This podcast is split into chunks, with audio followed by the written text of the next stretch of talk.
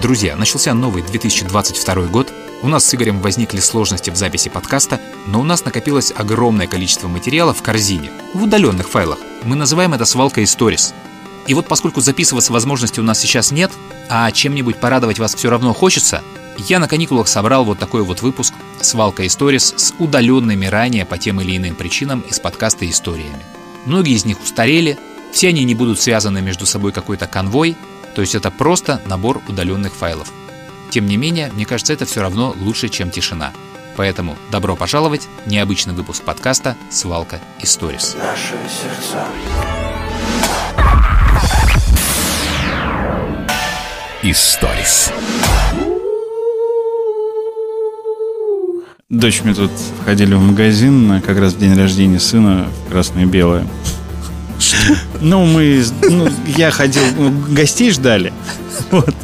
И я пошел в магазин. А, ну, приедут с там, дедушки, бабушки. Ну, я один пошел, дочь говорит, пап, я тоже хочу с тобой погулять. А, я говорю, ну, пойдем. Там идти, ну, где-то ну, там километр-полтора до магазина. Ну, давай вечером там, прогуляемся.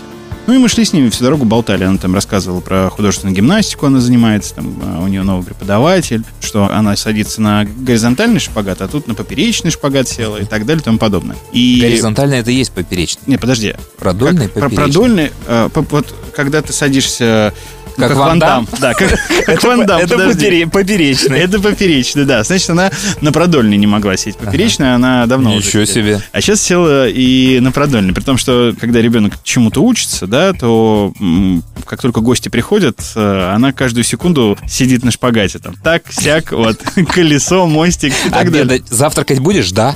На стол на шпагате. Да вот из этой серии. И мы шли с ней, болтали э, там о том, о сем, и я у нее спрашиваю, а ты вот YouTube когда смотришь? Ну, вот, то есть я вижу в планшете у нее, у нее есть детский YouTube и есть взрослый YouTube. Ну, Понятно. в планшете скачаны. И она обычно смотрит детский YouTube, там, всех этих детских блогеров и так далее. И я говорю, а вот э, взрослый YouTube ты смотришь? Она говорит, да, конечно, смотрю. Там вот есть э, Влад А4, Влад Бумага. Да, это какой-то да, да, популярнейший да, это я там, тоже блог, знаю от детей. блогер. Я вот только что узнал про него. У него миллионы просмотров. Каждый второй ролик там реклама. Причем, знаешь, реклама от Сбера до да. чипсов там. Ну, постоянная реклама.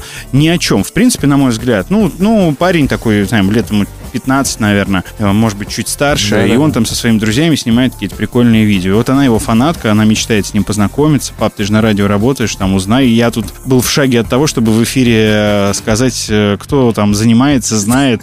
Мне очень нужен контакт. Даня Нужно Милохин тебе тоже пригодится. Видео поздравления записать. Ну и я с ней разговариваю, говорю, как так, подожди, взрослый YouTube, там же много ну, таких роликов, которые тебе в твоем возрасте еще нельзя смотреть смотреть. Она говорит, ты каких э, имеешь в виду? С матом?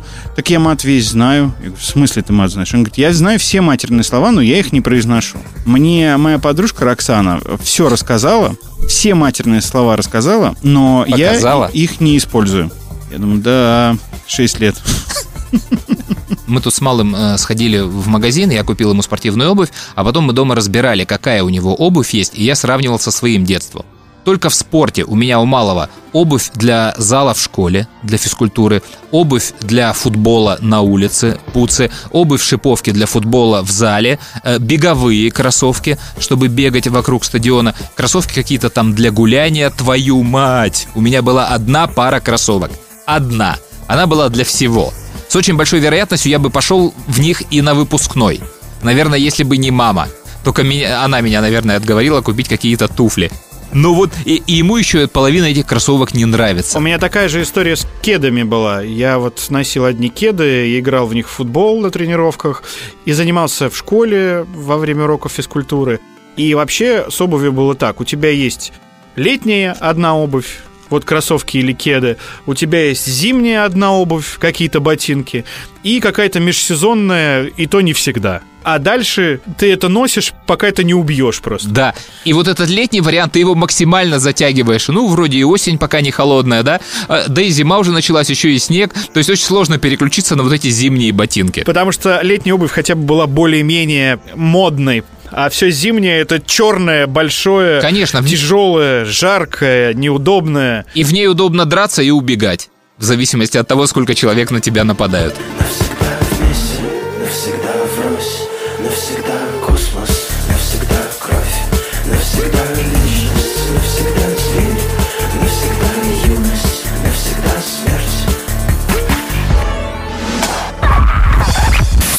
Утра уже завтра. Да, Не может быть, чтобы сегодня было завтра. да. Значит, по-твоему, сегодня вчера? Так? Историс. Слушай, а у тебя Кирюха слушает музыку? Да, А какую? электронную. Он знает, кто такой Лил Пимп? Знает, но он такой не слушает. Он слушает э, разных модных э, диджеев, вот из топ там 10 или топ 20 э, э, старых и молодых, э, всякие маршмеллоу у него. И он же сам музыку пишет, он же у меня еще и диджей, поэтому он вот только Да, я такую помню. музыку слушает. Я поэтому и хотел спросить, знает ли, ли он, кто такой Лил Пип. В общем, э, я знал Лил Пипа который умер. Ну, не лично, а это я еще зацепил в своих музыкальных увлечениях.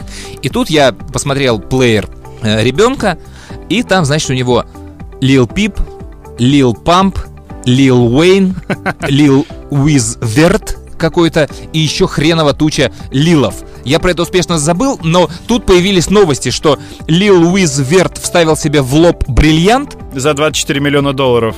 да, а Лил Нас X, какой-то, извините, если я неправильно произношу эти имена, нарастил себе сиськи. И я, к сожалению, даже фотографию видел. Это мужик. И твою мать, я подумал, что ж за такой скудный креатив-то у рэперов? Что, почему они все лилы? Да, и все они, конечно же, рэперы. Что за... э, Ну, придумайте уже что-то. Я, я вспомнил, где у меня было в жизни это. У меня это в жизни было, когда Брюс Ли умер. И начались фильмы с Брюс Лаем, с Брюсом Ле, с Брюсом Леем. И самый креативный там был чувак Дрэгон Ли. Чтобы от всех отличаться, он круто вывернулся. И я вот, честно говоря, я до сих пор не отличаю этих чуваков. Я их и тогда не очень отличал. И не, не понимал, кто там брат Брюса Ли, кто брат Джеки Чана. Но вот как-то вот... И, и опять буква Л, да? Ле, Ли, Ли. И тут Лилы, Лилы, Лилы. Вот какое-то у меня такое забавное в голове совпадение произошло. Мадам! Между прочим, мадемуазель. Историс. Я, кстати, нашему радио благодарен не только за знакомство с тобой, но в первую очередь э, за знакомство со своей женой. Потому что когда-то давно, я сейчас даже, кстати, не вспомню, какой это был год. Наверное, это был 2003 год. э, Ее подружка написала нам в утреннее шоу, тогда еще, по-моему, на пейджер, что хотела бы сыграть с нами в рубрику «Дружбаны». И так получилось, что отправила телефон моей жены, подговорив ее, по-моему, чтобы они выиграли приз. Там смысл рубрики был следующим. Ты должен разыграть своего друга. Ты отправляешь заявку, ведущие тебе дают задание. Ну, например, там, я не знаю, попроси своего друга срочно приехать сейчас к тебе домой, скажи, что у тебя дверь захлопнулась. И если он по телефону соглашается, ты получаешь приз. Ну, ты его уговариваешь. Если не соглашается, ты приз э, не получаешь. Вот э, такой розыгрыш был. И э, жена разыгрывала свою подругу, которая за нее же отправила заявку. В общем, они друг друга разыграли. Не помню сейчас э, смысл розыгрыша.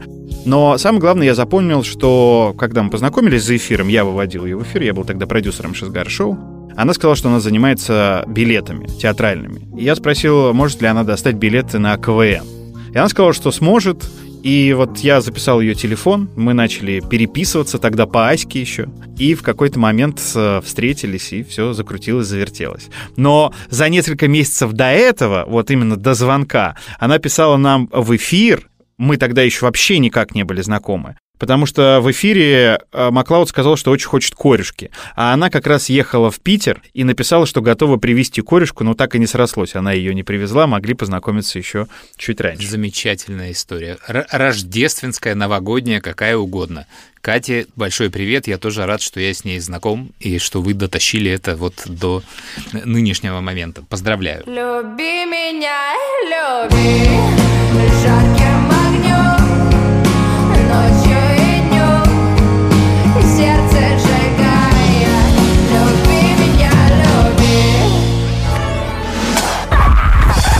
Исаак, а то о чем Почему ты замолчал?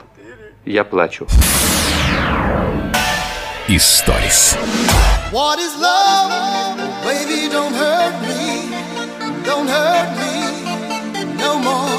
Открытый микрофон Нина Липова, моя одноклассница в прошлом, продолжает знакомить нас с непростой судьбой русского эмигранта в Германии. Мы уже знаем несколько историй о сложностях немецкого языка. Тут история тоже примерно про это, но еще и о знаменитом стереотипе, что все русские женщины – шлюхи. Нормально интригу завесил? Сильно.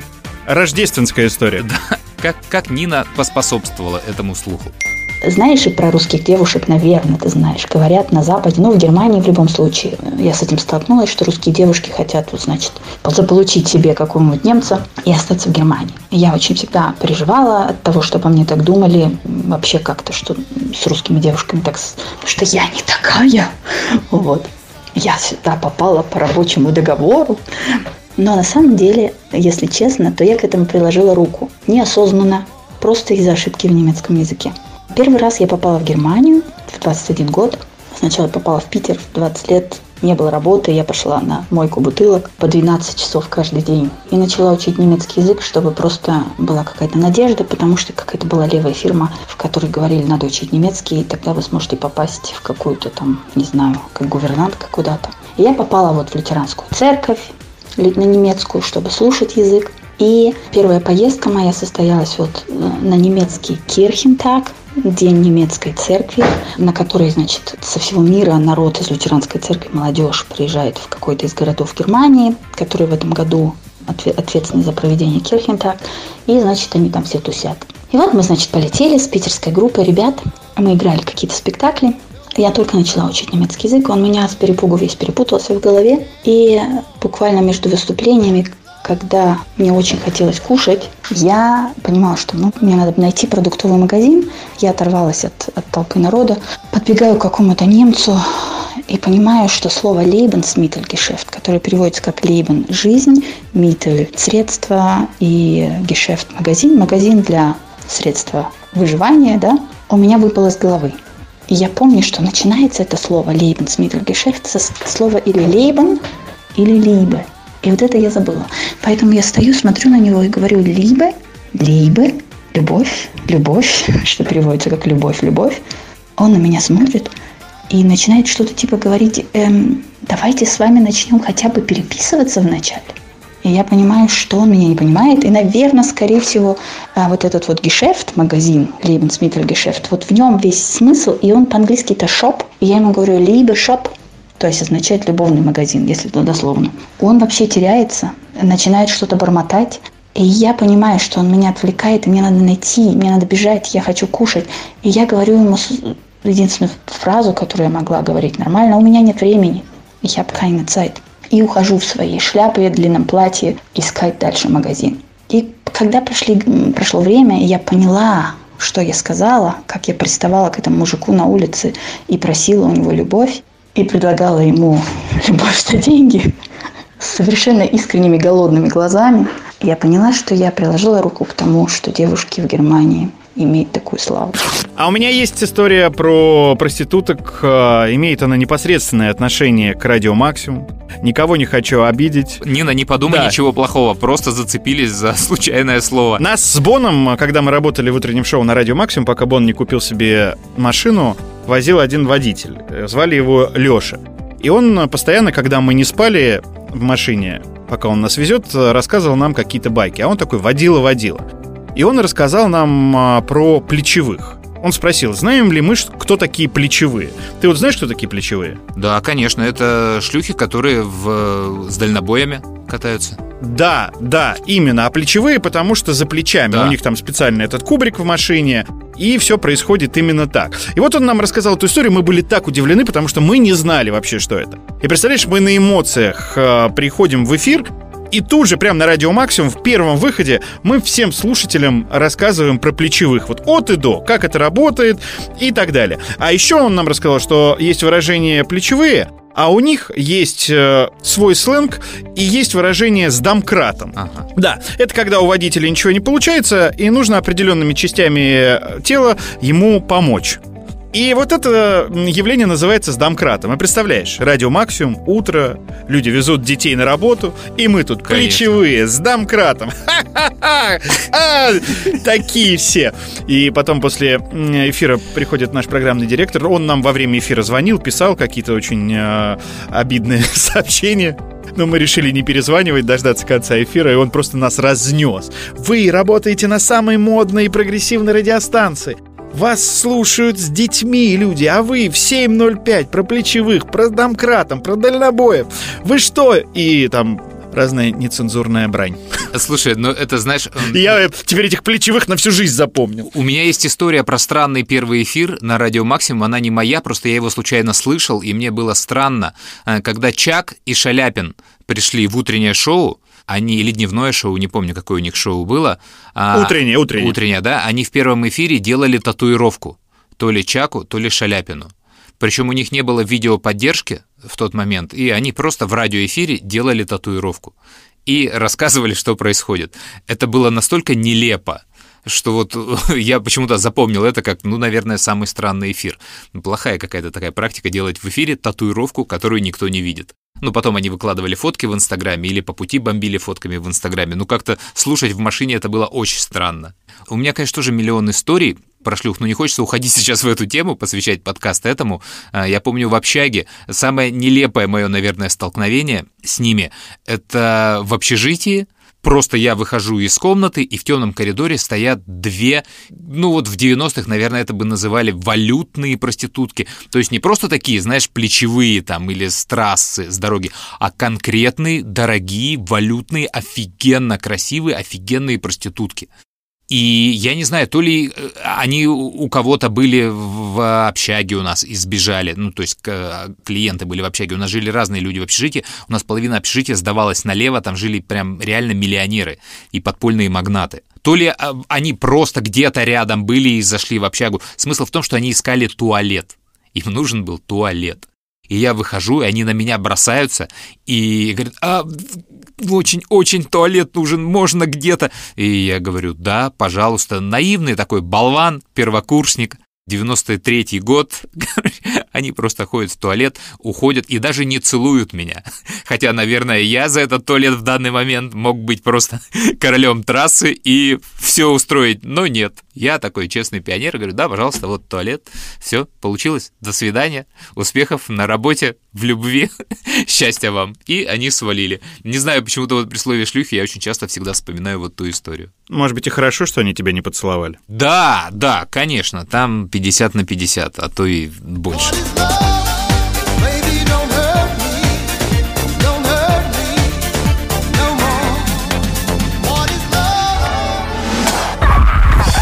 Ну что, трактирная душа, займемся развратом.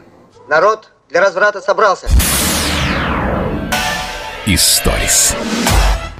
Так, я сейчас произнесу одну фразу, и эта явно история ляжет в консервы, и она привяжется к еще одним консервам, которые у нас есть. Сейчас поймешь. Не знаю, когда мы ее выдадим в эфир. 18 миллионов долларов. Знаешь, что за цифра? Знаю, выиграли 4 или сколько, 5 пацанов э, Да. в игру Dota 2. Слушай, ну это же так красиво. 18 миллионов долларов, потому что ты сидишь на стуле и давишь кнопки.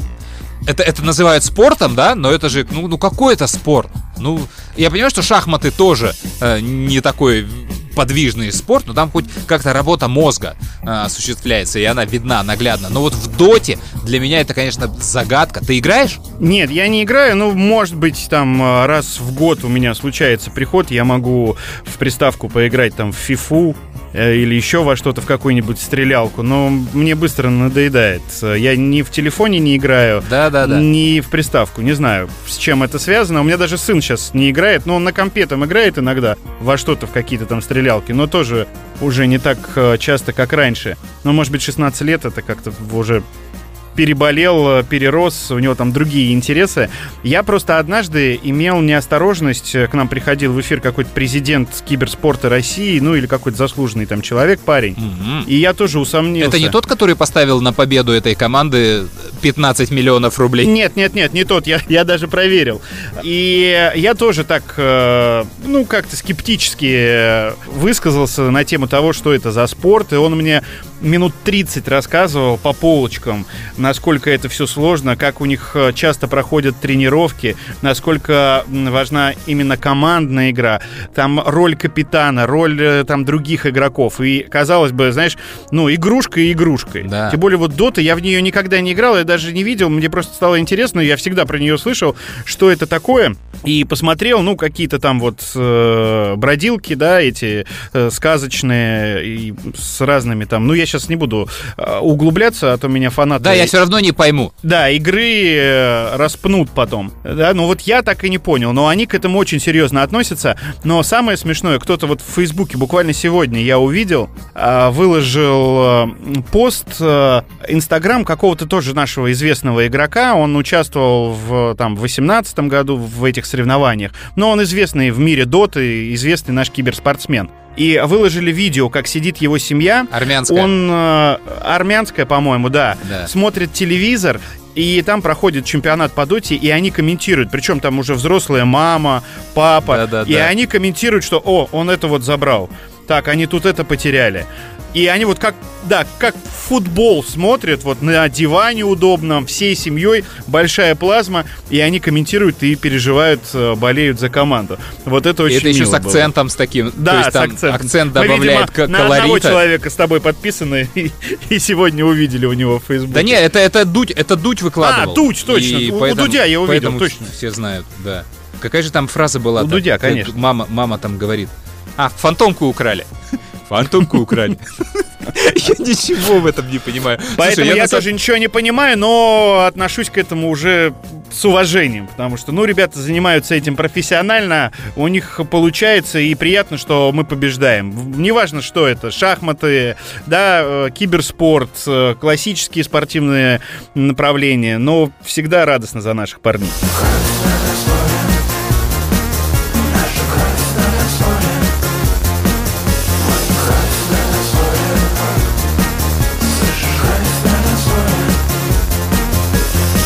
Я, собственно, для чего это начал? Не потому, что у меня какая-то история есть, а потому, что у меня есть консерва какой-то годичной давности. Мы с тобой уже говорили про эти игры, перешли там потом на бои ММА. Я просто ее сейчас привяжу, чтобы состыковать уже и куда-то и выдать в эфир этот блок, иначе его реально можно то уже в корзину выбрасывать и удалять. Вот, просто привязываю. А у тебя, кстати, малый сейчас после Лего переключился на какой-нибудь Майнкрафт. Among Us такая игра есть. Это какой-то аналог мафии. Игру в мафию, да. И они в нее, в нее зарубаются, причем они зарубаются, когда у них телефоны забираешь, они в нее даже на детской площадке играют. С какими-то бумажками, что-то там прячут, блин. Ну, в общем, я не знаю, я не вникаю а, в это, потому что я за вот этим миром современных игр вообще у меня не получается следить. То есть у меня как только малый садится во что-то играть, и я пытаюсь это посмотреть, меня ну вообще не вставляет, не цепляет. А очень же развит киберспорт, и на всех спортивных сайтах теперь есть разделы киберспорта. И там, значит, такие заголовки все время. Одним выстрелом убил двоих и выиграл игру. Это я еще очень просто сказал, потому что обычно э, заголовок звучит как-то «Два фрага одним киллом или скиллом». Ты думаешь, ну ладно, хер с ним, давай посмотрим, как это было. А, заходишь, там есть видео, то- потому что стрим, трансляция была. Ну, значит, там что, такое окошко, которое я помню по игре Doom. Пушка, чувак бегает, куда-то стреляет, ни хера непонятно, куда он стреляет. Но слева горят живые участники твоей команды, линии такие жизни, а справа участники другой команды. И из этого окошка я понимаю, что, а, этот чувак остался один, а там 3-4 линии, значит, нам против него четверо. У чувака пистолет, у тех других автоматы, они, короче, бегут его убивать. И чувак отстреливается там, бах-бах, и восхищенные комментаторов, значит, такие, вау, а, о, классно. И я вижу, что пропадают вот эти красные линии справа, и понимаю, что он кого-то убивает. Так, двое остаются, и тут он просто куда-то, так, знаешь, высовывается из-за угла, стреляет куда-то в стенку, возвращается, и крики комментаторов, да, невероятно, два фрага. Я говорю, что-что? Я начинаю, знаешь, на замедленной съемке, на стоп-кадрах прокручивать, что произошло. Ни хера непонятно. Просто я вижу, что погасли две, двоих он убил. А, еще иногда, значит, эти окошки, в которых игроков видно. И там двое хватаются за голову, а один такой удивленный. И оказывается, что чувак как-то понял, что они забежали в дверь, выстрелил через стенку. А те бараны, видимо, забежав в дверь, столпились. И он, выстрелив через стенку, одной пулей снял двоих последних. И все, какой монстр! Нави! CSGO там, все невероятно! Сука, я ничего не понимаю в этом мире, ничего. Ни терминов, я даже, даже глазом не могу увидеть, что произошло. Хотя мне уже все, все объяснили текстом. Не мое. Ну ты заморочился. Ну, а нет, знаешь, как выглядят вкусно все эти заголовки? Один с пистолетом против четверых. Вынес всех. Ну, есть же этот мальчишеский азарт, да? И ты, конечно же, лезешь там. Одной пулей снял двоих. Блин, ну хочется посмотреть, как это вот бывает. Я Ну, иногда, когда хочу пересмотреть э, бой в UFC кого-нибудь э, из известных бойцов, тоже в YouTube набираешь, и одной из первых ссылок э, всегда вылезает, в общем-то, дословная фраза, которую ты набрал. И оказывается, что это просто чувак в PlayStation играет этими бойцами. И у него тоже там миллион просмотров, таких как я, которые зашли, начали смотреть и поняли, блин, это же игра, а я-то хотел посмотреть трансляцию, ну, в записи, но Ага. тем не менее. Слушай, это тоже э, ММА далекий от меня мир. То есть, ну, я знаю каких-то ведущих игроков. Но вот эти люди, то есть один бой главный, да, он там назначен на какую-то дату, а перед ним еще вот 15 боев там разминочных низшей категории. И есть люди, которые там все разбираются, делают ставки на каждого бойца. Я, я ничего в этом не понимаю. Мне надо, чтобы все, в ринг вышел Хабиб, Макгрегор, Фергюсон, Парье, ну, какие-то вот известные люди. И там я что-то пойму. Я в воскресенье, по-моему, это было утром, да, проснулся рано, поставил будильник, потому что трансляция была в 6.40 э, на канале РЕН-ТВ «Макгрегор Парье». Включаю, а Да. у меня все телевизоры со смартом, то есть у меня нет обычной антенны. Ага. И включаю РЕН-ТВ, а там, когда права не покупают э, Не оплачено. каналы, да, нет, не, не оплачено, но просто они на интернет-трансляцию не распространяются. Не То есть, распространяются, да. И через приложение, любое, которое ты смотришь, там, Иви, Ока, э, там все эти Мегаго, МТС ТВ, неважно. Естественно, там плашка висит, что, ну, трансляции не будет, потому что нет прав. Я полез в интернет искать, э, ну, какие-то ссылки, где раздают эту трансляцию. Там это реклама, которая бесит, какие-то комментаторы молодые, которые тоже бесят, э, постоянно зависает все. Я психанул купил э, у одного из приложений этот UFC ТВ на месяц э, за 120 рублей. И включил бой. Знаешь, я будильник себе поставил в 6.40, а там еще три боя до Макгрегора были. Я их смотрел, девки дрались. Это вот странное, кстати, зрелище, когда девчонки дерутся. Но, тем не менее, посмотрел Макгрегора, и там Парье его быстро ушатал во втором раунде. Ну и, Усыпил. да, лег э, спать. Как Макгрегор. Ну, практически. Последовал примеру Макгрегора и улегся.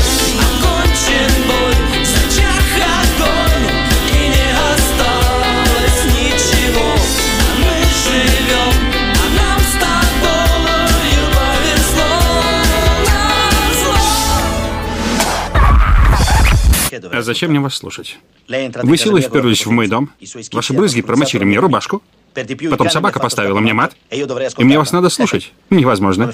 Я не могу вас слушать. Историс. У меня еще две истории, сейчас быстро их расскажу, связанные с перепиской. Э, так как, э, ну, когда ты живешь в закрытом городке, друг друга знаешь, вот все письма, которые ты получаешь от э, незнакомых людей, ну и вообще пишешь письма, и какая-то обратная связь есть, неважно, кому ты пишешь, живому человеку или еще кому-то, главное, чтобы получить обратную связь. Они доставляли тебе какое-то э, невероятное удовольствие. Ты э, общался с внешним миром, и я покупал э, очень часто э, журнал «Поле чудес», или это газета была «Поле чудес» для детей. И там были задания для детей. И ты мог эти задания, э, собственно, угадывать и потом вкладывать их э, в конверт и отправлять. И говорили о том, что, ну, там было написано, самых умных пригласят э, в детскую э, программу «Поле чудес». Ну, то есть к тому же и Кубовичу, ну, у него бывает там периодически, знаешь, когда дети играют. Я не знаю, как сейчас, но раньше было. Я мечтал попасть, я отправлял там каждый месяц эти письма, но мне никто так и не ответил. А вторая история, связанная с письмами, э, я не знаю, ты, наверное, это не застал, но у нас это было очень популярно. Может быть, это чисто региональная тема, и про нее знаю только я. Вот интересно, если кто-то из слушателей нашего подкаста тоже с этим сталкивался, э, дайте обратную связь куда-то в комментариях к Андрюхе, ко мне в соцсети или в наших э, подкастах, э, ВКонтакте, например. Смысл следующий. Я решил учить английский язык. У нас почему-то все учили английский язык в военном городке. И была такая организация, если я правильно помню, ЕШКО называлась она. Смысл следующий. Тебе присылают такие журналы, а опять же, знаешь, когда у тебя не было никаких глянцевых журналов э, в твоем детстве, а тебе присылали цветной журнал с аудиокассетой, с таким красным фильтром, потому что там были задания по английскому языку. Это учебник английского языка, разные уровни сложности. То есть я начал с самого простого. Ага. И там, значит, задание, просто такая э, тетрадка, журнал, раз в месяц тебе присылают, и ты должен эти задания все проходить. Красный фильтр, там есть вопрос, и ответы красными буквами написаны, и ты фильтром как бы их закрываешь, чтобы не подсматривать, и самостоятельно занимаешься. И, естественно, аудиокассеты, которые ты должен был слушать, чтобы э, эти задания кто-то произносил. Ну, на английский, вот грамотность произношения и так далее и тому подобное. Да. Ну, я, естественно, первый получил э, журнал, второй, я занимался, честно, мне это очень нравилось, мне пишут, они еще приходили так красиво упакованные, родители были счастливы, а мне было тогда, я не знаю, лет, наверное, 13, может быть, даже 12. А я брал у них деньги, это стоило деньги, это платная история. Сейчас я не знаю, вот перевести на наши деньги, сколько это стоило, но какие-то вменяемые деньги э, в том плане, что родители их не то, что прям мне легко отдавали. И, значит, со второго журнала я понял, что мне это все надоело, но я очень хотел получать кассеты кассеты были без лепестков, то есть записать на них ничего нельзя было. Фольгу вставить можно было. Вставляли, да, просто бумажку вот жеванную там заклеивали да. скотчем и записывали на эти кассеты какую-то музыку. И потом, э, когда я на все это забил, они мне продолжали присылать, прекратили присылать после какого-то момента, а там, там год э, одна ступень, вторая, третья и так далее. Вот я, по-моему, на второй год забил на всю эту историю э, вообще, ну, то есть как бы не платил ничего. И они начали письма с угрозами отправлять. Мол, О. вы задолжали нам вот такую-то, такую-то сумму за вот эти, вот эти журналы. И папа мой пошел, проконсультировался там с э, каким-то юристом, не знаю, знакомым. Он говорит, а что они хотят от 12-летнего ребенка? Вот, ну, то есть, что он там заказал? Деньги почтовым переводом отправлялись им. Ну, то есть, я несовершеннолетний, что с меня взять? И так мы, в общем, и забили на этот долг. Может быть, где-то я еще кому-то и должен. Давай,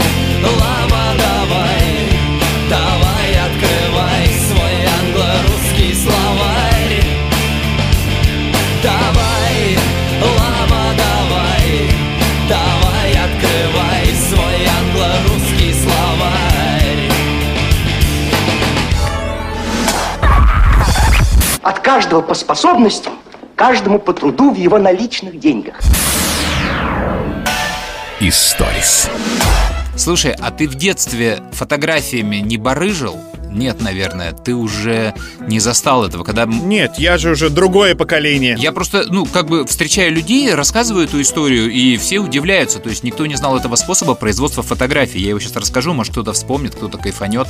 Э, Один из первых бизнесов, которые мы освоили в 80-х годах в школе, это была продажа фотографий формата А4 фотографии, чтобы ее можно было повесить на стенку. Пошли видеосалоны и стали пользоваться популярностью э, фотографии, снятые с плакатов, но плакатов у нас в стране тогда еще не было, поэтому это были пересъемки вот этих плакатов.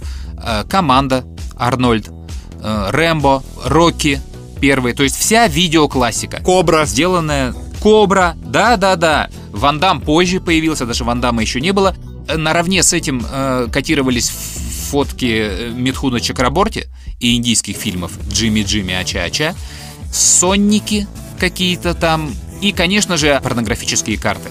Этот бизнес всегда был под немыми, не знаю, может быть, у нас в регионе, не мы этим занимались. И все пацаны знали определенный жест, который нужно показать немому, чтобы он понял, что тебе нужны порнографические карты. Потому что порнографические карты не лежали на лотке у них, и ты не мог их выбрать. Нужно было знать секретные знаки. Но мы тогда не очень понимали, что такое порнография. Мы знали фотографии, э, карты игральные с голыми тетками. Это было 30, просто 6-32 кусочка фотобумаги, на, которых были сделаны карты. Вот, но мы занимались вот этой вот историей с видеофильмами. А, Значит, мы приезжали к этим немым, нам нужно было поехать как условно из-под Москвы в Москву, чтобы купить, а также мы жили под Кишиневым, нужно было в Кишинев съездить, купить эти фотографии, приехать домой, а дальше ты начинал печатать эти фотографии. И у нас не было фотоаппарата, то есть мы не могли нормально переснять это и сделать, как сделали бы все нормальные люди. Мы даже не обладали этой технологией, как нормально переснять фотографию. Мы делали так. Нужна была большая-большая доска, такого же примерно большого размера стекло, и все атрибуты для фотопечати. То есть проявитель, закрепитель, фиксаж, вода и свет. Значит, в темноте, при красном фонаре ты брал, клал лист фотобумаги А4, на него сверху, лицевой стороной к этому листу, ты клал оригинал фотографии. Тщательно выравнивал края и придавливал это все дело сверху прозрачным стеклом. Прям мощно-мощно-мощно прижимал. И включал свет на несколько секунд. Этим светом верхняя фотография просвечивалась на фотобумагу, ты выключал свет, клал эту фотобумагу в ванночке, она проявлялась, и на ней получался негатив этого изображения. Ты его сушил, глянцевал, то есть все, выравнивал, и дальше ты повторял эту же самую операцию, только уже с негативом. Ты клал лист фотобумаги, на него сверху перевернутой стороной негатив, опять же накрывал стекло, прижимал, включал свет на несколько секунд, и с этого негатива уже получалась фотография на продажу. Негатив приходилось хранить долго, потому что именно с него ты делал свой основной тираж. Этот нехитрый способ исключал просто из этой схемы наличие фотоувеличителя, которого у тебя не было для печати фотографий с фотопленки, и проявки этой фотопленки, и кучу разных других элементов. То есть это было проще. Сложность заключалась в том, что когда ты просвечиваешь вот этим обычным светом фотобумагу, просвечивается вся ее структура. И фотографии людей получаются немного рябыми относительно оригинала. Поэтому очень четко нужно было просчитывать качество бумаги, силу просвечивания, чтобы негативы и следующие фотографии получались, ну, хоть примерно похожие на оригинал. Но мы жили в глубинке, никто на этом не концентрировался, на качестве фотографий. А многие-то и людей по-нормальному не знали, потому что тогда были какие там третья, четвертая видеокопия, и как там выглядит человек еще не всегда было понятно на первых видеокассетах. Вот, поэтому все эти фотографии были на расхват. Мы делали прекрасный бизнес на Шварценеггерах, на Сталлоне, на моделях, на Саманте Фокс, на Сиси Кейдж потом, на Ласковом Мае. То есть довольно долго мы продавали эти фотографии, был сумасшедший бизнес, и потом мы только с него переключились уже на жвачки. И ушли в жвачки. А фотографии уже, ну, делал любой, и уже плакаты появились, и цены на них упали, уже было как-то нерентабельно этим заниматься. Ну, вот такая вот интересная у меня была бизнес-история в детстве, которую я вот периодически вспоминаю. И просто детям своим как бы объяснял физику, в том числе и на, на таких вот примерах. Слушай, как вы заморачивались. А кто придумал это? А я не знаю, кто придумал. То есть что-то где-то нам то ли в фотокружке, я сейчас вот не вспомню, подсказали. Мы ж, ну там всем занимались, все читали «Науку и жизнь». То есть, да, это был завод такой с э, выпускниками Новосибирска, Омска, там просто инженеров, то есть умнейших людей. Поэтому там всегда что-то притаскивали, кто-то кого-то где-то чему-то учил, и мы просто перехватывали это и использовали. Слушай, ты сейчас про плакаты заговорил и сказал Сиси Кич, а я пытаюсь вспомнить, как звали грудастую женщину из э, всех э, боевиков про драки? Синтия Ротрак? Если та, которая могла Или... пяткой в лоб ударить через спину, это Синтия ну, Ротрак. У нее были такие большие груди и... Невысокая. Невысокая, да, и обтягивающие такие лосины. И да, да, да, там Синтия Ротрак. дралась в кино. А, она должна была играть в фильме Мне вспомнить все со Шварценеггером. Но говорят, что Шварценеггер боялся получить в лоб ногой, там планировалось несколько драк, и эту Синтию туда не утвердили, а взяли лучше Шерон Стоун. И я Шварценеггера где-то понимаю здесь. Я бы тоже, наверное, взял лучше Шерон Стоун, чем Синтию Ротрак. А Синтия Ротрак обиженно вот с тех пор дает, говорит в интервью, что вот так закончилась ее карьера. Ты когда рассказывал фильмах. Про негативы и про фотографии. В моем э, детстве, ну или юношестве, но, по-моему, это все-таки детство еще было, мы покупали белые футболки, и на рынках продавались такие наклейки-переводки на футболку. Да. Ты прикладываешь ее к белой футболке со Сталлоне, ну вот все те же герои, и потом утюгом проглаживаешь. Утюгом. Да, главное потом не стирать ее или стирать как-то аккуратно, потому что эти наклейки э, отставали и пропадали с футболки. Но я сейчас вспомнил тоже такую магию, и все, конечно, мечтали заполучить этих э, персонажей, переводки, и ходили в одинаковых белых футболках. Да-да-да, это был главный товар из Румынии. Между нами импульс тока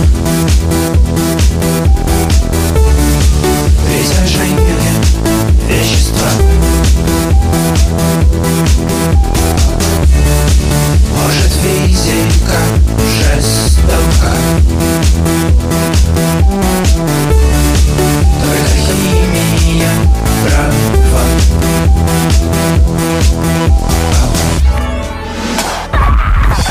Андрей человек порядочный. Спекулянт ваш Андрей. Спекулянт тоже может быть порядочным человеком. Историс. Евгений Гришковец. Когда-то давно была у нас такая рубрика. Нам по-прежнему есть что в нее поставить, хотя делаем мы это не очень часто. А вот сейчас мне почему-то захотелось это сделать. Просто без какого-либо объявления войны. Евгений Гришковец в подкасте «Историс». А, слушай, а у меня же был друг эстонец, вот Каска Эллер. Им присылали все время посылки из Эстонии, где были всякие конфеты, ну, эстонские, какие-то консервы очень красивые, которые у них, конечно, все забирали. И однажды ему прис- прислали банку с лосиным мясом. Понимаешь, вот такая поллитровая банка лосятины. Но там все было написано по-эстонски, и они конфеты все забрали, а это взяли, Эллер говорит, что это за хуйня у тебя такая? А там все по-эстонски написано. А он не знал, искренне не знал, как называется лось по лосятин. Он такой берет и говорит э, этому старшине, который его смотрит, да. И он не знал просто искренне. Если бы он знал, он сказал бы, что это лосятина, конечно, у него забрали. А тут он говорит, это, а я не помню, как лось там, ну как типа пуск, да, там. Это, это, это пуск. Пуск? Слушай, нахуй ешь его сам. И тогда я первый раз в жизни попробовал лосятин. Да, пу- пуск, но ешь его сам. Хочу ну, добавить к этому, ну, просто история недавно в в новостях была про Аэрофлот. У них распродажа была посуды, э, инвентаря, которым вот снабжаются самолеты, вилки, ложки, подносы, стаканы. И знаешь, что меня удивило? Там были коллекционные наборы чашек там, все брендировано Аэрофлотом. И довольно дорого стоили, знаешь, эти сервизы, назовем их так. И я, конечно, представил, ну неужели вот где-то есть какие-то фанаты, там, сегодня юбилей Фаины Яковлевны, и все красиво сервировано стаканами и тарелками из Аэрофлота. А еще это си- на синеньких подносиках подача. Вот это на стол. Вот, ну, правда, неужели есть такие люди, которые купят за бешеные деньги коллекционную посуду из Аэрофлота? Слушай, у меня есть знакомый, он очень фанат э, большой авиации, и вот он коллекционирует все, что связано с Люфганзой. Ага. У него чего только нет. Он где-то на аукционах покупает, когда бывает э, в Германии, там на барахолках э, какие-то сообщества есть. И вот все с логотипом Люфганзы, ну там, естественно, чем старше, э, соответственно, этот сувенир, э, тем э, больше он стоит. Ну там вот э, накидка это на под голову, да, Ага. Вот просто Да-да-да-да-да. салфетка, вот, которая одноразовая сейчас. Вот такие штуки, какой-то сахар там с логотипом Люфганзы. Ну вот Кошмар. все, все, и до сих пор, вот когда он летает, он что-то новое, брендированное берет, покупает. э, И у него весь дом, вот весь в Люфганзе. Не знаю, откуда у него Офигеть. такая страсть именно к этой авиакомпании. Если не ошибаюсь, она, по-моему, первая была пассажирская авиакомпания. Но вот э, есть такие люди, уверен, их немало. Прав был Гришковец. В Москве найдется хотя бы 100 фанатов чего угодно. Слушая наше дыхание, я слушаю наше дыхание. Я раньше и не думал, что у нас на двоих с тобой одно лишь дыхание. Дыхание. А не пошел бы ты к нехорошей маме щи хлебать с мудями. Историс. Я не помню, в подкасте рассказывал эту историю или тебе лично рассказывал по поводу «Узнают». Я очень часто передвигаюсь на электричке. Москва железнодорожный. А При том, что, ну, когда успеваю или там попадаю, на экспрессе могу ехать. э, Когда не успеваю, или там час пик, э, нету экспресса, я еду на обычной, там, Петушковской, Захаровской и так далее. Ну, кто знает это направление, Москва-Петушки, тот поймет. Горьковское направление. И вот э, одним летом, лет 5 или 7 назад это было. Я стою в тамбуре, жарко, я пью пиво и э, ем кольца кальмаров. Я ем, ем, пью пиво, напротив меня стоит э, девчонка и смотрит на меня. И, ну, я понимаю, что она меня, наверное, узнала, потому что она как-то так подозрительно на меня смотрит, э, но она молчит и ничего не говорит. И в какой-то момент э, она обращается ко мне, извините, пожалуйста, а вы не Игорь Паньков с нашего радио? Я говорю, да, я Игорь Паньков с нашего радио. Она говорит, удивительно, а что вы делаете в электричке? Я говорю, еду домой. Она говорит, да, вы в электричке ездите? Я говорю, да, а в чем проблема? Ой, вы такой э, обычный, оказывается. Вот смотрю я на вас, а вы даже кольца кальмаров едите. Мне так стыдно стало. её вообще-то, угостил? Что... Нет, я не угостил, но мне стыдно стало. Вообще же запрещено в электричке выпивать. Хотя там это все делают. Но вот как-то она меня э, застесняла. Но я помню эту историю. А вы такой же, как и мы, а вот вы еще и кольца кальмаров едите. Я м,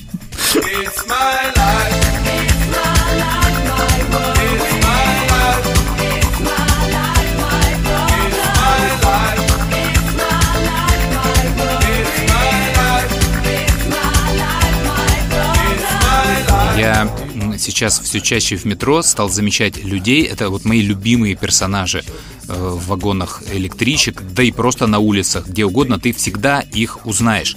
Это, знаешь, люди в таком камуфляже или около камуфляжа, в каких-то берцах, с рюкзаком. Не обязательно сразу военного, да, ты в нем угадываешь там и армейский маск-халат, и маскировку, но они точно очень хорошо обучены тактико-технически, и они в любой момент времени явно готовы к апокалипсису. И даже в метро, понимаешь, в вагоне, они едут с таким чувством, знаешь, оглядывая э, всех сидящих, ну чё, а сейчас начнется. А вы-то, козлы, не готовы, и только я вас спасу. Только у меня в рюкзаке есть, и явно это так, у него в рюкзаке есть все на случай ядерной войны. Там еда, безусловно, я думаю, там есть аккумуляторы, он может раздать телефон, э, Wi-Fi наверняка всем, любой оператор. Он точно знает, как выживать, как добыть воду из рельса, как запустить электричество, которое в этом метро есть. Телефон у них, как правило, знаешь, он когда достает, это как мыльницу достали какая-то, это в каком-то кожухе, какой-то антиударный. Он может явно забивать гвозди этим телефоном. Там точно есть прямая связь с Кремлем. Ну, видел же ты таких персонажей наверняка. Конечно, конечно. У меня друг есть такой, он занимается страйкболом. Это когда взрослые мужчины Мгм. с практически точными копиями настоящего оружия, ну, по крайней мере, внешне, бегают по лесу, стреляют э, пластиковыми шариками, но при этом они к этому относятся не как к игре, а у них, э, как правило, у многих за плечами армия. Они вот как раз знают всю эту тактически-техническую часть. Да. И у них есть там э, команды, которые защищаются, есть команды, которые нападают, они разыгрывают разные сценарии. Их собирается там э, иногда сотни человек. Они иногда берут в аренду настоящий танк или БТР. Это тоже можно сделать. В каких-то заброшенных промзонах. Но в основном, конечно, в лесу, но тем не менее. Вот тут у меня такой дружок, он постоянно ходит в камуфляже. У него в рюкзаке чего только нет, от кусачек там до сухпайка, каких-то бинтов, фонарей там и батареек, э, горелок и так далее. И они готовы реально к э, войне, они готовы к апокалипсису, и мне кажется, вот они где-то в глубине души даже ждут. Да. Потому что они считают себя подготовленными ребятами, а вы все в первую очередь умрете. И, да, и мне летом человек рассказывал историю про покупку ножа. Я просил аудио записать, он не записал, а пересказывать я не люблю, но сейчас я, наверное, перескажу. И я так понял, это не его история была, он ее еще где-то вычитал, поэтому если вы в интернете встречали, э, не обижайтесь. В общем, некий человек выложил э, на какой-то сайт, там типа Авито, нож продавать. Японский, кухонный, хороший нож такой, но довольно специфический. И он сразу обрезал там вопросы тупорылые, чисто поржать, и отвечал только на какие-то профессиональные вопросы. И тут, значит, ему звонит человек, очень вежливый, странный, э, тщательно все расспросил про нож, чуть ли там не артикул узнал и попросил приехать посмотреть. Говорит, ну да, все, видит, что человек авторитетный, да, мол, давайте приезжайте посмотрим. Приезжает, человек выходит на улицу, который продавал этот нож, э, сел на лавке, сидит с ножом, ждет. Подходит человек, и это вот та классика, которую мы с тобой сейчас описывали. Все, что вот тактическое и туристическое можно представить, все самое крутое, все на этом человеке. Одежда, рюкзак, сумка на поясе, сумка на ноге, очки, жилетка Вассермана, кепка, еще одни очки, ножи, фонари, приклеенные в каждом кармане. В общем, карманов самих там миллион. Карабинами все завешено, цепочки какие-то, веревка через плечо, перчатки без пальцев, часы, понятно, знаешь, такие явно компас-телефон, не Apple Watch, а такие нормальные, в болото засовывай, ничего не будет. Ну, все, что можно еще. В общем, очень суровый человек, явно завтра война должна начаться. Ты думаешь, ты прямо из тайги? То есть тебя сейчас на парашюте где-то сбросили? Курсы выживания проходил, нож просто забыл, что ли, взять с собой. И говорит, да нет, я вот, типа, говорит, просто из дома иду. Юмора вообще не понял, просто человек серьезно настроенный. И, ну, все, значит, давайте там показывайте нож. Я даю ему нож, он смотрит и говорит, не против ли, если я потестю этот нож как-то? Я думаю, ну, сейчас бумагу там порежет, что-то пошинкует. Да, конечно, типа, давай. Человек ставит э, рюкзак на скамейку, открывает его и начинает из него доставать, во-первых, деревянную досочку для нарезки. И на эту досочку начинает выкладывать луковицу, картошку, морковку и что-то там еще какие-то более твердые сорта. В общем, все это выкладывает и начинает резать.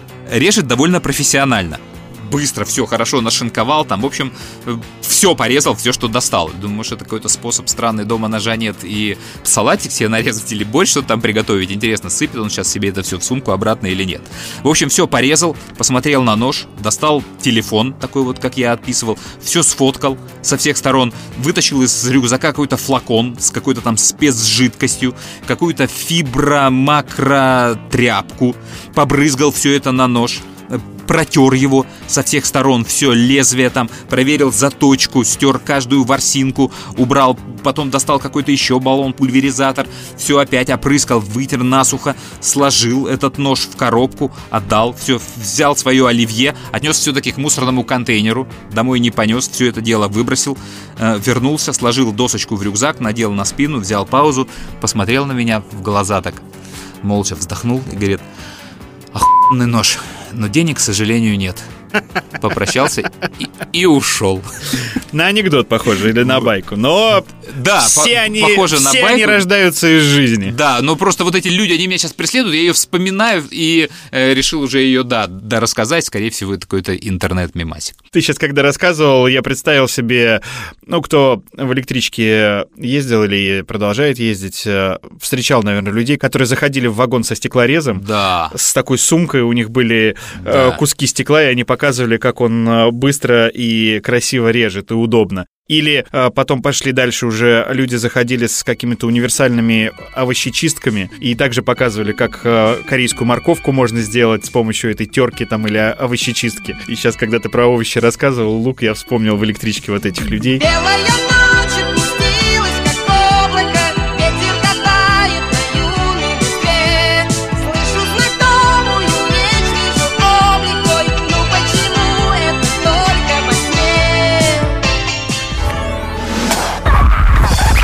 Может, ты его била?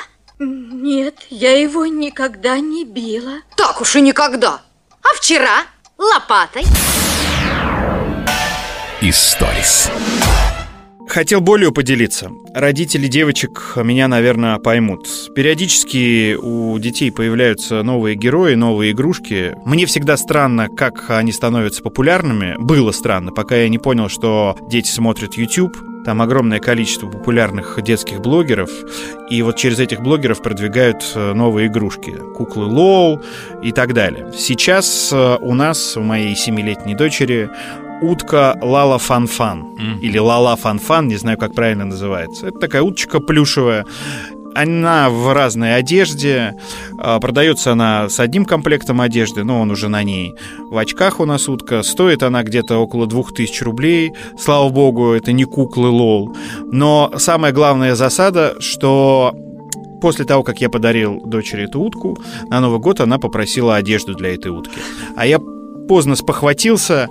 Одежда это есть э, на Алиэкспрессе в огромном э, количестве. На наших озонах Wildberries продаются эти утки но одежда не продается или продается, но ее нужно ждать, э, опять же, ее с Алиэкспресса, видимо, будут везти там месяц. И я и в эфире спрашивал у слушателей, и в Инстаграме своем. Мне накидали, конечно, много разных советов, но это была э, целая проблема. Купить подарок для дочери к Новому году, именно одежду для этой утки. Выручил рынок садовод где есть Они все, шьют? что продается, Они- они ш- видимо, на Алиэкспрессе. Нет, там это филиал московский Алиэкспресс. Ага. Просто чуть дороже стоит, э, но смысл понятен, да, люди там заказывают, э, и здесь в Москве на садоводе продают. Куча разных э, сайтов еще мне посоветовали из разных городов.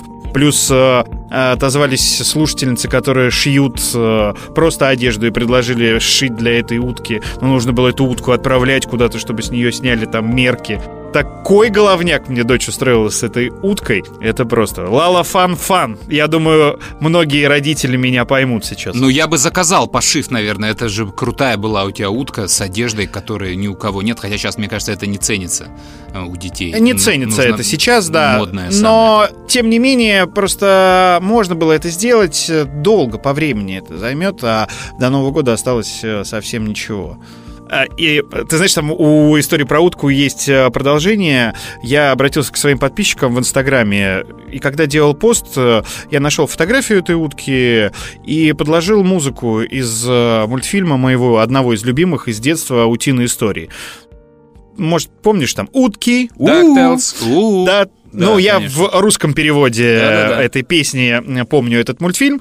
И э, я почему-то после того, как я там э, делал этот пост, э, заностальгировал и решил э, с дочкой посмотреть этот мультфильм, точнее, показать ей. И я включил, она посмотрела, наверное, минут пять, потом посмотрела на меня. Я говорю, дочь, это вот э, мультфильмы, которые я смотрел, когда учился в школе, и они мне очень нравились. Она такая, а, понятно. И пошла дальше.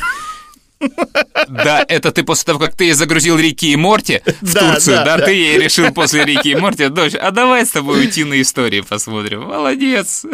Отец года. Отец года. Я знаю, мое дерево завтра может сломать школьник. Я знаю,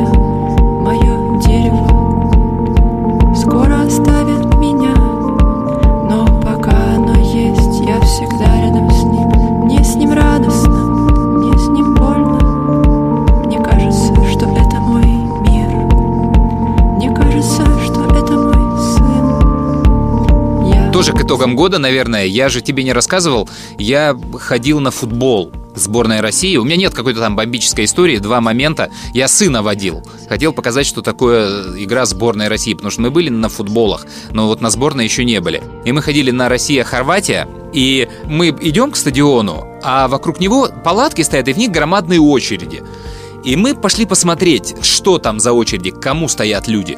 И там стоят, значит, люди э, с детьми, тоже такие же, как я, а в палатке набивают, чеканят мячики Сычев, Чугайнов, Смертин, то есть какие-то игроки нашей сборной, и все, значит, своих детей к ним подпихивают прям, давай, сфоткайся, давай. И дети, знаешь, такой кислой мордой, знаешь, встают там, руку поднимают или еще что-то. И довольные родители, а, все, сфоткал сына. Хорошо, ладно, Сычев. Сычев известный сейчас в Ютубе блогер, и его кто-то из детей может смотреть и подслушивать какие-то там истории. Кстати, отличный блог он ведет. Подкаст с э, классными звездами. Мне очень нравится, да. Ну вот, видишь, вот. Он в Газгольдере записывает, я так понимаю. Я с Семиным смотрел выпуск. Ну, мне нравится вот это. Ну вот, да, поэтому я говорю, Сычев нормально. Но примерно одинаковые очереди были и к Смертину, и к Чугайнову. Вот, например, что такое Чугайнов? Да, сейчас для ребенка. Вот неужели кто-то заходит в YouTube, и там хотя бы вот вообще существует эта нарезка «Лучшие моменты Игоря Чугайнова». Там Месси, нарезка, Неймар, Рональду и Чугайнов. Можно это представить? Нет, этого не существует. Поэтому все вот эти фотографирования, и даже там с Никитой Симоняном, то есть они меня всегда удивляли. Вот зачем так насиловать своих детей? Я этого не понимаю. Я малому говорю, хочешь сфоткаться? Я говорю, нет. Говорит, а кто это? Все, ладно, пошли за сосисками. И мы пошли за сосисками. Я, Это интересно. конечно, купил ему 5 штук. Он был доволен. Очень в перерыве еще 5 штук. И э, он посмотрел э, футбол, а шоу было на трибунах, знаешь, как это всегда бывает, когда ни дерби, ни факи, все, а когда все болеют против сборной Хорватии, то есть на трибунах благодать, радость, все друг другу улыбаются, и, знаешь, где-то под конец тайма, второго, не под конец, в середине, там, минут 20 остается, встает девушка, она явно с парнем пришла на футбол, и ей надо уходить. И вот мы сидим, знаешь, всем сектором, мы смотрим на эту сцену, она объясняет, все, да, пошли, я сама уйду. Я... И все уже отвлекаются от футбола, там на самом деле довольно скучная игра, которая 0-0 закончилась. И все начинают переживать, значит, за эту пару. Ну и, конечно, поскольку стадион болельщиков, там, знаешь, пацана начинает, мужика начинает поддерживать. Бросай ее! Бросай, чувак! Она этого не стоит! Моя бы никогда так не сделала! И уже какой-то, знаешь, такой... И потом девушки начали, у тебя сердца нет! Какого ты сына вырастешь? Ты о чем? То есть все, они уже сами не рады, что такой фокус внимания. Парень не знает, как в этой ситуации поступить рыцарем. Значит, он встает, начинает с ней уходить, ему тряпка, подкаблучник. Он садится назад, она пытается сесть. То есть там было 7 минут такого кайфа. Вот, но в итоге я не помню, чем закончилось. То есть это как-то штука рассосалась. А, не, нет, он вышел с ней, да. То есть все, он под этим давлением психанул, он э, стал выходить, и пошли такие аплодисменты, знаешь, здоровые. И я смотрел на соседние сектора, то есть люди там тоже где-то аплодируют, они не понимают, что происходит, потому что на поле аплодировать нечему. То есть и как-то шуметь тоже нечего, там вообще ничего не происходит, там, по-моему, кто-то травмированный лежал. И вдруг, знаешь, какие-то аплодисменты, и соседние трибуны, знаешь, тоже так подтягиваются. То есть а мы вот провожали вот эту вот пару. И это было самое яркое событие от футбола Россия-Хорватия. Они будут на четвереньках ползать, а мы на них плевать. Зачем? Удовольствие получать. Историс. Продолжая тему футбола, я хотел, э, знаю, что для тебя это, наверное, больной вопрос, э, тем не менее, озвучить результаты золотого мяча этого года, раз уж мы немного подводим итоги. Но согласись, что Месси не заслужил в этом году. Конечно, Ну, нет. Конечно, Левандовский должен был брать просто вот э, золотой мяч, и теперь, мне кажется, он его может даже не взять. Я надеюсь, что ему дадут за 20 год, когда они позорно отменили голосование. Это было ужасно просто то, что они сделали, и в 2020 году они не вручали, и ее сейчас, конечно же, надо отматывать. Если вы в этом году не дали Левандовскому, то просто не может такого быть, что Левандовский останется без золотого мяча, потому что чувак три года просто реально лучший. Можно спорить про Модрича, можно спорить про Рабена, э, можно спорить про кого там, Хави Иньеста, у которых Рональду и Месси забирали эти мячи, но про Левандовского невозможно спорить. Это чувак, который должен быть с золотым мячом, либо это просто не может существовать эта награда, отменяйте ее нафиг. И парадокс всей этой премии, что Рональду и Месси убили награду «Золотой мяч» полностью, точно, убили своим пиаром. Потому что пиар, пиар, пиар. Если ты открываешь новости, то мы про Рональду знаем все. Сколько он пробежал километров, это рекорд. Сколько раз он потянулся, сколько раз он плюнул, это все рекорды. Что сказала сестра Рональду, что сказал отец Месси, что это просто машина. Никому не интересен Игорь Чугайнов. Интересны все вот эти люди, их валят, валят, валят, и вот эти все золотые мечи, при том, что оба чувака гениальные, оба без вопросов. Но эта машина пиара, она, конечно, убивает футбол. И когда у вас есть Левандовский, ребят, и он не становится, это все, это как КВН. Вам нужно задуматься о переформатировании и искать что-то новое в этом мире. Ну и справедливости ради стоит сказать, что э, Месси в ПСЖ это сейчас вообще что-то странное, а Роналду все-таки забил 801 гол. Ну вот на момент э, записи этого подкаста, возможно, когда вы будете его слушать, он уже э, побьет и другие рекорды, и в свои там, сколько, 37 лет. Подожди, да, ты, ты странно так сравнил. Он 800 забил не в этом году. Нет, вообще. Да? Месси уехал он- к своему другу, за бабками, то есть играть в Да, ПСЖ. да. Там Нет. некрасивая история была со стороны Барселоны, бог ему судья. Но сейчас он просасывает. А Рональду не сильно лучше, поверь.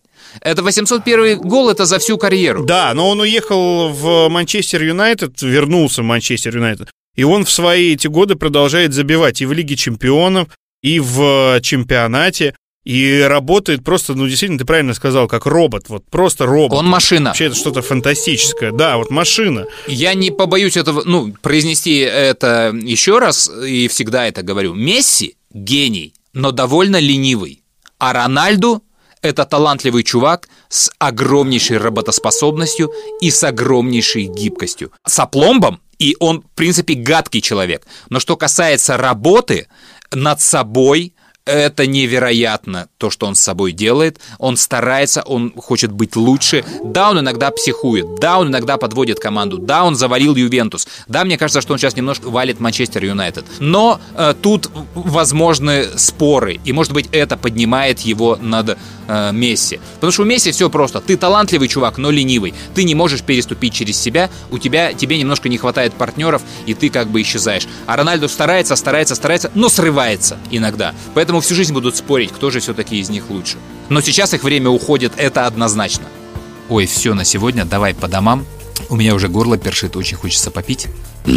Дальше я уже ничего не вытащу. Спасибо всем, кто нас слушает. Подписывайтесь на наши каналы, где вам удобно. Спасибо тем, кто переводит нам деньги, донатит. Они нам нужны сейчас как никогда. Все номера карт и счета можно найти в описании к нашему подкасту.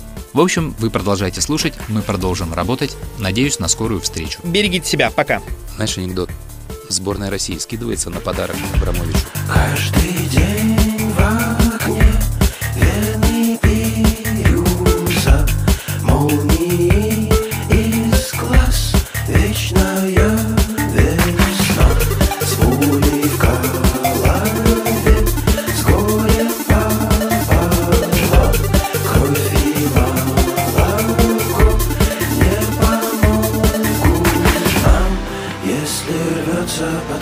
кожей зверь.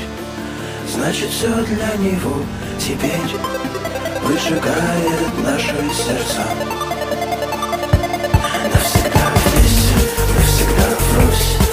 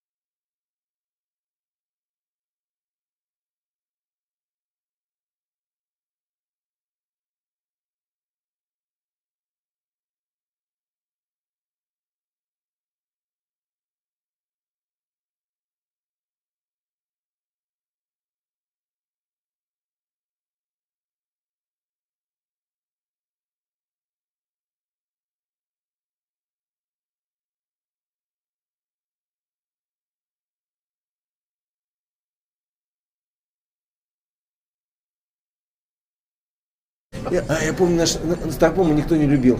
А Джамал, он же такой искренний человек, кавказский.